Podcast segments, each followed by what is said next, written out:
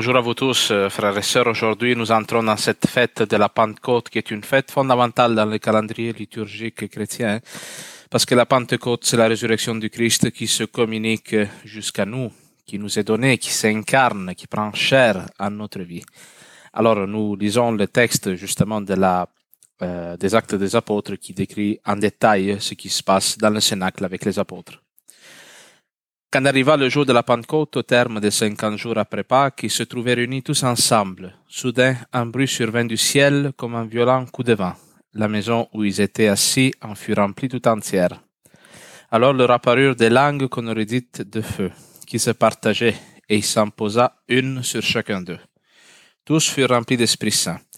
Ils se mirent à parler en d'autres langues, et chacun s'exprimait selon le don de l'Esprit. Or il y avait résidant à Jérusalem des Juifs religieux venant de toutes les nations sous le ciel. Lorsque ceux-ci entendirent la voix qui retentissait, ils se rassemblèrent en foule.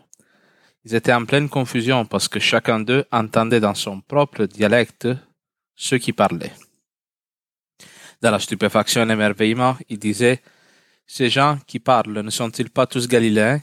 Comment se fait-il que chacun de nous les entende dans son propre dialecte, sa langue maternelle Parthes, Mèdes et Elamites, habitants de la Mésopotamie, de la Judée et de la Cappadoce, de la province du Pont et de celle d'Asie, de la Phrygie et de la Pamphylie, de l'Égypte et des contrées de Libye proches de Cyrène. Romains de passage, juifs de naissance et convertis, crétois, arabes, tous nous les entendons parler dans nos langues des merveilles de Dieu. Parole du Seigneur, nous rendons grâce à Dieu. Alors, frères et sœurs, dimanche passé, nous avons célébré la fête de l'Ascension. On a vu Jésus-Christ qui, avec son corps, s'élève et euh, va s'asseoir à la droite de Dieu, à la présence de Dieu. Et c'est une fête importante pour nous tous parce que dans la fête de l'Ascension, le Christ amène l'humanité avec lui à la présence de Dieu. Et quelle est la conséquence du fait que l'humain entre dans l'espace divin? C'est que le divin dans la personne de l'Esprit Saint entre dans l'humain que nous sommes. Par la Pentecôte, l'amour de Dieu, qui est la troisième personne de la Trinité, qui est l'Esprit Saint, vient prendre place en nous. Nous devenons le Sancta Sanctorum, nous devenons ce nouveau temple duquel le Christ il parlait lorsqu'il euh, chasse les vendeurs du temple. Jésus-Christ il dit détruisez ce temple et en trois jours je le rebâtirai. Et il parlait du temple de son corps. Mais par la Pentecôte, nous savons aussi que Jésus-Christ il parlait de toute personne baptisée qui a reçu sacramentellement l'Esprit Saint. Nous tous, nous sommes, par notre baptême, le temple de l'Esprit Saint. Et cette première venue de l'Esprit Saint qui a eu lieu au baptême, et à confirmer à chaque fête de la Pentecôte. À chaque fête de la Pentecôte, l'Esprit Saint veut nous accorder une grâce particulière si nous l'attendons, si nous l'espérons. Alors vous voyez, il y a cette, ce mouvement du Christ qui monte et de l'Esprit Saint qui descend. Et cela nous rappelle euh, le mouvement de Moïse. Il est intéressant de savoir que pour le peuple juif, la Pentecôte, la fête de Shavuot, est la fête qui euh, fait mémoire du don des tables de la loi à Moïse. Et encore une fois, qu'est-ce qui se passe dans cet événement historique qui a lieu pendant l'Exode? Moïse, l'homme, l'homme Moïse, ce prophète craintif qui bégayait, monte à la présence de Dieu sur le Sinaï et il redescend encore une fois en apportant le divin, en apportant la parole de Dieu dans les tables de la loi qui font du peuple d'Israël un, peuple. Les tables de la loi, les dix commandements sont un peu la constitution autour de laquelle se construit le peuple d'Israël. Mais alors, dans la Pentecôte, cet événement du don des dix tables de la loi se réalise d'une manière plus parfaite encore pour les chrétiens, parce que si autrefois Dieu écrivait sa loi d'amour sur des tables de pierre, disent les pères de l'Église, par la Pentecôte, l'Esprit Saint vient inscrire la loi divine dans notre cœur qu'est-ce qui fait l'Esprit Saint en nous? Il vient réaliser la parole de Dieu dans notre cœur. Il vient nous sanctifier, il nous fait adhérer pleinement, cœur, âme, intelligence, à ce qu'est la volonté de Dieu. Lorsque l'Esprit Saint entre en nous, se réalise dans notre cœur cette union mystique, ce mariage spirituel entre notre âme et euh, l'Esprit Saint qu'on pourrait définir comme étant le cœur de Dieu. Hein, nous sommes configurés à la mission du Christ en devenant le Christ, en recevant son même esprit, ce même amour qui a permis au Christ de mourir sur la croix. Nous le recevons, nous aussi, dans notre corps. Il est intéressant aussi de remarquer que la fête de la Pentecôte, le mot même Pentecôte, ça veut dire cinquantième jour. Et cela fait allusion à un passage dans le livre du Deutéronome où euh, justement Dieu ordonne à Moïse et au peuple juif de compter cinquante jours après la fête de Pâques pour fêter euh, la fête euh, de Pentecôte. Et pourquoi il est intéressant de s'arrêter sur ces cinquante jours? Parce que pour le peuple juif, le septième jour, c'était le jour du Shabbat, du sabbat. Et euh, le Shabbat était un jour de plénitude qui rappelait l'œuvre de la création et la création complétée, achevée, amenée à sa perfection.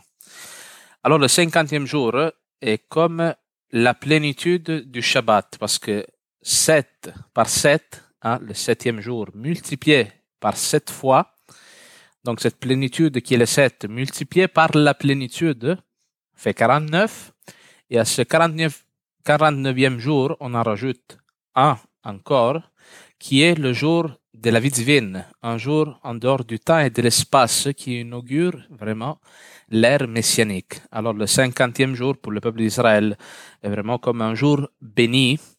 Et euh, aussi la cinquantième année, par exemple, à chaque cinquante ans, le peuple d'Israël et l'Église catholique encore aujourd'hui doit célébrer le jubilé le jubilé, qui est une année de grâce particulière, pendant laquelle on euh, devait libérer les esclaves.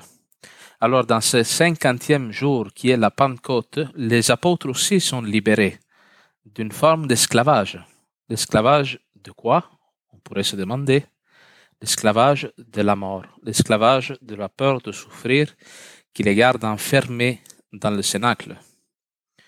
C'est sûr que les apôtres, pendant ces cinquante jours, ils se sont préparés à recevoir euh, l'Esprit Saint. Sûrement, ils ont dû scruter les Écritures, les promesses des prophètes, les livres des rois, les livres historiques, les livres de la sagesse, en, euh, avec la clé herméneutique, la clé d'interprétation qui est la résurrection. Ils devaient lire toutes les promesses des prophètes réalisées en Jésus-Christ. Et cela les a rendus aptes à recevoir euh, l'Esprit Saint je disais que pour le peuple juif, la fête de la Pentecôte a aussi une deuxième signification. Si la première signification est celle de faire mémoire du don de la Torah, des tables de la loi, euh, on l'appelle aussi fête des prémices parce que euh, on rendait grâce à Dieu dans cette fête des premiers fruits des récoltes, en particulier du blé. Alors le peuple d'Israël devait se rendre à Jérusalem en pèlerinage et offrir les premiers fruits des récoltes. Ça aussi, ça a une valeur spirituelle pour nous tous, parce que nous savons que la Pentecôte pour l'Église est la fête du début de l'évangélisation. Et Jésus-Christ, justement, dans les évangiles, parle de l'évangélisation comme étant des champs de blé prêts pour la moisson. Jésus-Christ dit, priez le maître de la moisson d'envoyer des ouvriers dans sa moisson. Regardez comment les champs sont déjà euh, prêts pour la moisson. Et nous voyons que les apôtres, à partir de cette fête de Shavuot, de la Pentecôte, offrent à Dieu les tout premiers fruits de leur action apostolique. Parce que les apôtres reçoivent l'Esprit Saint, sortent dans la rue et commencent à annoncer l'Évangile en toute forme de langue, sous l'impulsion de l'Esprit Saint, et il y a les premières personnes provenant de partout dans le monde qui se convertissent. Et cela est le premier signe de l'universalité de l'Église. Alors les apôtres, par cet acte, offrent à Dieu les tout premiers fruits de leur apostolat, comme le peuple d'Israël le faisait avec les premiers fruits de récolte. Et cette fête nous dit à nous aussi que si l'Esprit Saint vient à nous, dans notre cœur, nous remplit de la présence de Dieu, nous pouvons offrir à Dieu ce qu'il y a de plus important dans notre vie, les moments meilleurs pour la prière, pour le culte. Ne pas laisser à Dieu le superflu de notre cœur, de nos énergies, mais lui consacrer toute notre vie. Et notre vie à ce moment-là, comme pour les peuples d'Israël qui offrent les prémices de ces récoltes, les premiers fruits, deviennent un acte d'action de grâce. Dans la lecture des actes des apôtres aussi, un élément qui est important de euh, remarquer, c'est le fait que ces personnes qui écoutent les apôtres prêcher entendent la parole de Dieu chacun dans sa langue maternelle. Et cela est plein de signification pour nous parce que lorsque nous écoutons la parole de Dieu, l'Esprit Saint agit aussi dans notre cœur et il nous rappelle comment Dieu nous aime. Il nous fait entendre, l'Esprit Saint a ce pouvoir de nous faire entendre la parole de Dieu comme un langage qui nous est compréhensible. Il vient actualiser la parole de Dieu dans notre vie, il vient l'appliquer à notre existence et nous la rend compréhensible. Hein, on peut avoir le meilleur prédicateur du monde, mais ultimement, c'est l'Esprit Saint qui parle à notre cœur et nous convainc que Dieu est de notre bord. Nous convainc que Dieu ne nous a pas abandonnés, que notre vie n'est pas le fruit du hasard, que le Seigneur est avec nous, que nous pouvons vivre maintenant ressuscités. Ultimement, l'Esprit Saint a ce pouvoir de nous libérer de la peur de la mort, comme je le disais tantôt, de nous donner une vie nouvelle, d'adhérer totalement au Christ. Alors moi, c'est ce que je vous souhaite en cette fête, que vous puissiez implorer l'Esprit Saint qu'il vous donne de repartir dans la foi avec un zèle nouveau, avec une charité nouvelle et qui nous donne aussi le désir d'évangéliser. Parce qu'ultimement, cette, ce premier don, ce don parfait que Dieu nous fait, prémisse, on pourrait dire, de sa divinité, est pour l'évangélisation, pour que nous le fassions fructifier jusqu'à la dernière moisson qui est le jugement final. Tantôt, je parlais de la moisson qui est un symbole de l'évangélisation. Dans l'Apocalypse, on parle aussi de la moisson comme euh, de la fin des temps. Alors, ce don de l'Esprit Saint, Dieu nous le fait gratuitement, mais en sachant qu'il y aura un jugement. Hein? Qu'est-ce que tu as fait avec ce don merveilleux que Dieu te fait? Est-ce que tu le gardes pour toi ou tu le partages généreusement? Alors, cette fête nous lance aussi, à partir de demain, nous entrons dans le temps ordinaire, qui n'est pas un temps ordinaire dans le sens que c'est un temps plate, c'est le temps de la mission de l'Église où l'Esprit Saint doit se déployer, doit fructifier, doit produire des fruits de vie éternelle en nous et euh, dans les personnes vers qui nous allons. Alors, joyeuse Pentecôte à vous tous, que l'Esprit Saint vous comble de sa lumière.